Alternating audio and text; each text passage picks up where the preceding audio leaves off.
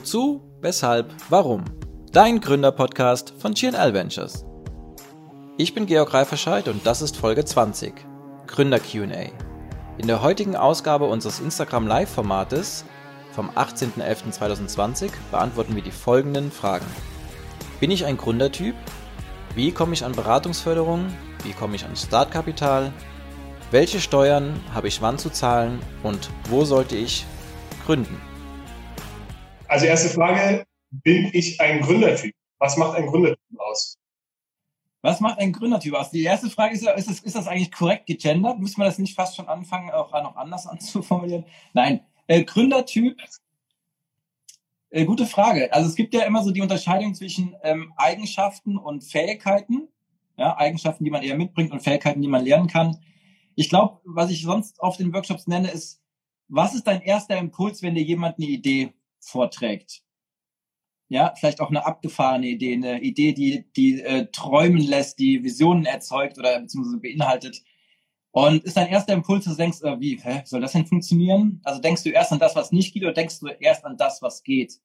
Ich glaube, das gibt einem relativ schnell in der Selbstreflexion eine Antwort drauf, ob man äh, ein Gründertyp ist. Und ansonsten denke ich, was sollte man mitbringen, ist ganz klar Risikobereitschaft und damit verbunden den Mut. Ne? Aber ich glaube wirklich so dieses, wenn man gar nicht drüber nachdenkt, sondern was ist der erste Impuls, wenn dir jemand eine Idee nennt? Oder wenn du selbst eine Idee bekommst und wie redest du dann mit dir selbst und sagst du danach, scheiße, nee, lieber doch nicht, bringt ja nichts oder bist du positiv? Also ich glaube, das ist ein guter, guter Self-Check. Sehr cool. Okay. Zweite Frage. Wie erhalte ich eine Beratungsförderung? Also wie komme ich an Geld für Beratung? Ja, okay. Ja, es ist ja, passt so ein bisschen zu der Frage von letzten Mal, von der sechsten Folge, also ab wann man sich denn überhaupt vielleicht Beratung oder irgendwas reinholen sollte. Ist ja auch schon mal eine ganz zentrale Frage. Es gibt verschiedene ähm, Förderprogramme.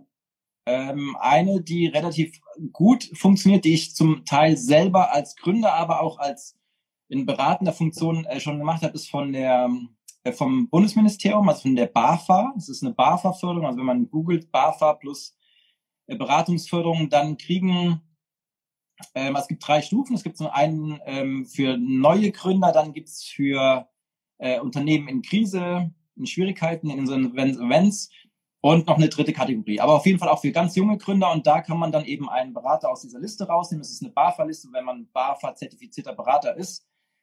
Ähm, schreibt dann ein Proposal, worum soll es gehen und man kriegt maximal ähm, wenn ich mich recht erinnere, aber die Zahlen ändern sich, ähm, einem Beratungsvolumen von 3000 Euro zu 50 Prozent gefördert. Ja, also das klingt gut. Ich oder wir sind selber ja auch dort verzeichnet. Das heißt, das kann man auch darüber machen. Also 50 Prozent zahlt man, 50 Prozent kriegt man dann äh, zurück. Allerdings muss man mit allem in Vorleistung gehen. Also es gibt so ein paar formale Aspekte, aber es ist jetzt nicht die, die Rocket Science dahinter. Ja. Cool. Sehr gut. Dankeschön. Dann Dritte Frage. Es geht wieder ums Geld. Welche Wege gibt es, Startkapital zu beschaffen? Ja, welche Wege gibt es? Ich glaube, die hatten wir auch relativ am Anfang in der ersten Folge. So dieses klassische Thema immer, weil ich hatte jetzt letzte Woche wieder einen Call mit so einem, ähm, mit so einem neuen Startup und dann immer wieder dieses Investor, Investor, Investor. Ich mir denke, ja, willst du einen Investor oder willst du Geld? Weil das sind zwei Paar Schuhe. Das ist eine Funktion. Also ich meine, klar, das ganz klassische einen Investor suchen, aber ich meine, das ist so wie, das wollen ganz, ganz viele. Und dann pitchen sich die äh, durch den ganzen Tag durch, äh, von Investor zu Investor. Äh, erstmal kreativ sein und ähm, also think out of the box. Also sprich nicht immer nur auf diesen Investor fixieren, sondern zum Beispiel, abhängig von der Summe natürlich, Freunde, Familie, klingt das natürlich irgendwie banal, aber auch das kann man irgendwie ganz, ganz sexy machen, indem man denen zum Beispiel so, so fiktive Anteile dann gibt, zum Beispiel so eigene Aktien. Ich hatte auch mein, meine, mein zweites Unternehmen war komplett erstmal nur mit, mit Freunden, Bekannten äh, finanziert, was ja auch ganz cool ist, weil das dann wiederum zeigt, dass die an dich glauben. Das ist auch wieder Motivation. Du hast noch ein bisschen mehr Verbindlichkeit. Irgendwann hat es mich genervt, dass es jetzt so viele private waren. Deswegen habe ich dann gebündelt und bin zur ganz klassisch damals zur Sparkasse. also das heißt, da, es gibt aber auch, auch da wieder unendlich viele Förderprogramme mittlerweile. Es gibt so viele Startup-Wettbewerbe, wo du ein bisschen was ähm, ähm, äh, auch an Preisgeldern zum Teil bekommst. Und wenn es nur, weiß ich nicht, also nur, ne, 1000 Euro, 1500 Euro sind, Ähm, Crowdfunding ist natürlich ein, immer eine gute Idee, auch wenn man natürlich nicht der Einzige ist. Äh, oder aber auch versuchen, je nachdem, was das Produkt ist, einen Kunden zu überzeugen, der vielleicht die, den ersten Pilot, den Testballon finanziert, dann ist er der, äh, der Kunde, der das davon eben partizipiert, indem er eben nicht vielleicht eine Abogebühr zahlen muss, die ein anderer zahlen muss. Ja, also das heißt, viele verschiedene Wege, aber immer wieder, ich kann es immer nur betonen, weg von diesem klassischen, ich brauche einen Investor-Gedanke. Das ist, ja. Sehr gut.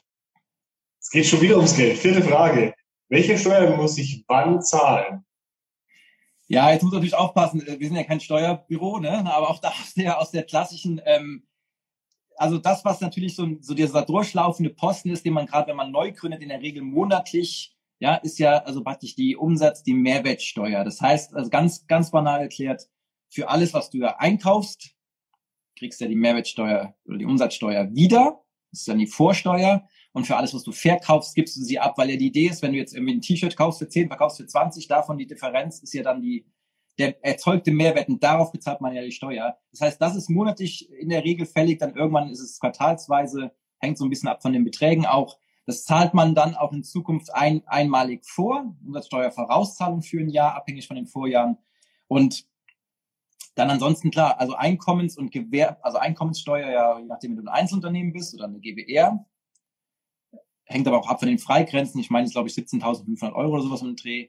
Und, ähm, und klar, Gewerbesteuer, auch da gibt's ein, ähm, eine Grenze, die irgendwas bei auch so, glaube ich, 20.000, 15, 17, 20.000 liegt. Ähm, und die wird dann nach dem Hebel, jede Stadt hat einen, einen, einen Gewerbehebel, Steuersatz ähm, multipliziert und dann gibt's am Jahresende oder beziehungsweise man hat ja eine gewisse Zeit einen Gewerbesteuerbescheid. Ja, aber hängt jetzt eben schwer davon ab. Also Gewerbesteuer gibt's dann ja auch eben jetzt nicht für alle Formen. Also wenn du freiberuflich bist, logischerweise gibt's keine Gewerbesteuer. Und da ist auch die Grenze relativ hoch. Also es ist jetzt nicht so, dass jeder, der jetzt klassisch vielleicht anfängt mit einem Gewerbeschein und, und kleine ähm, vielleicht Beratungsleistungen etc. macht, der, der kommt ja in diese Kategorie von Gewerbesteuer vielleicht gar nicht unbedingt so schnell rein. Ne? Ja. Okay. Dann kommen wir schon zu unserer letzten Frage. Das ist die Standortfrage. Und zwar, an welchem Standort sollte man so gründen? Ja. Ja, hängt ja auch davon ab, ne? Also ob man da, ob man da jetzt einfach so die Wahl hat und sagt, so jetzt, ich gehe jetzt mal gerade nach wo auch immer hin, ne? Ähm, ich bin ja, wie ich, wie ich ja schon immer wieder, ich bin ja grundsätzlich sehr pragmatisch. Und das heißt, im Zweifel fängt man, also wenn man jetzt ein Gewerbe grundsätzlich erstmal anmeldet und man gerade jetzt auch in Zeiten von Corona lernen, lernen wir es ja noch mehr. Remote, Digitalisierung. Ich meine, wir bei GNL haben ja auch kein, kein Headquarter Office oder irgendwas. Ähm, das heißt, also was sind Kategorien? Du kannst danach suchen, wo jetzt irgendwie, wenn du schon größer denkst an Gewerbesteuerhebelsätze, was ist da in, äh, äh, interessant? Also wo sind sie möglichst gering? Wo gibt's Förderprogramme? Also Bayern, München, also Bayern und München ist natürlich grundsätzlich eine gute Region. Da gibt's relativ viel Förderung. Ähm, aber ich meine, wenn du jetzt, wie gesagt, da nicht wohnst, da nicht lebst, dann ist es ja auch dementsprechend schwierig. Ähm, meine Unternehmen sind alle an meinem gemeldeten Wohnsitz in München äh, registriert. Ähm, das hat im Zweifel, ich könnte auch teilweise ein bisschen ummanövrieren, aber das pa passt soweit. Das ist am einfachsten für mich, weil ich will keine großen Wechsel haben bei den Standorten. Und es gibt natürlich auch ein Business, wo das dann vielleicht, wo, wo es wichtig ist, dass du in einem guten Netzwerk bist, in einer guten Region. Dann wäre das ein Faktor, ähm, dass du also direkt in so einem Ökosystem steckst. Also auch da klassisch München, Berlin, Hamburg, andere Städte, die jetzt natürlich kommen. Also danach würde ich, wenn man flexibel ist, aussuchen. Ähm, und ansonsten gibt's ja auch noch das, wenn man jetzt denkt, dass eine Adresse irgendwie das Unternehmen sexier macht, weil es eine coole Adresse ist, eine tolle Straße, ja, die Maximilianstraße in München. Dann gibt's ja auch so Anbieter, wo man Adressen dann äh, da registrieren kann, also E-Büro oder ähnliche. Wobei ich da auch wiederum denke, irgendwann, wenn man ein bisschen Plan hat, kennt man die Adressen. Und wenn man dann weiß, in Düsseldorf gibt's diese XY-Allee, ja, dann bist du, hast du einfach einen Briefkasten, also jetzt nicht irgendwie illegal, sondern schon legal, einen Briefkasten an dieser Adresse und da ist dann ein Sitz und jemand verwaltet das für dich. Dann sieht's von mir sexy aus. Aber am Ende vom Tag, wenn du ein Business machst, was eh remote läuft, du machst Social Media Beratung, äh, dann ist doch völlig egal, wo du deinen Unternehmenssitz hast eigentlich. Äh, wenn der in Buxtehude ist und du ja eh remote oder durch ganz Deutschland reist, dann ist das hinfällig. Also soll heißen, Branchenhintergrund, Netzwerk, Förderung, Steuer, das wären so Punkte. Äh, aber am Ende vom Tag keep it simple und da, wo man vielleicht wohnt. Vielen Dank fürs Einschalten. Wir freuen uns über dein Feedback und deine Fragen unter www.gnl.ventures. Bis zum nächsten Mal bei Wozu, Weshalb, Warum? Dein Gründerpodcast.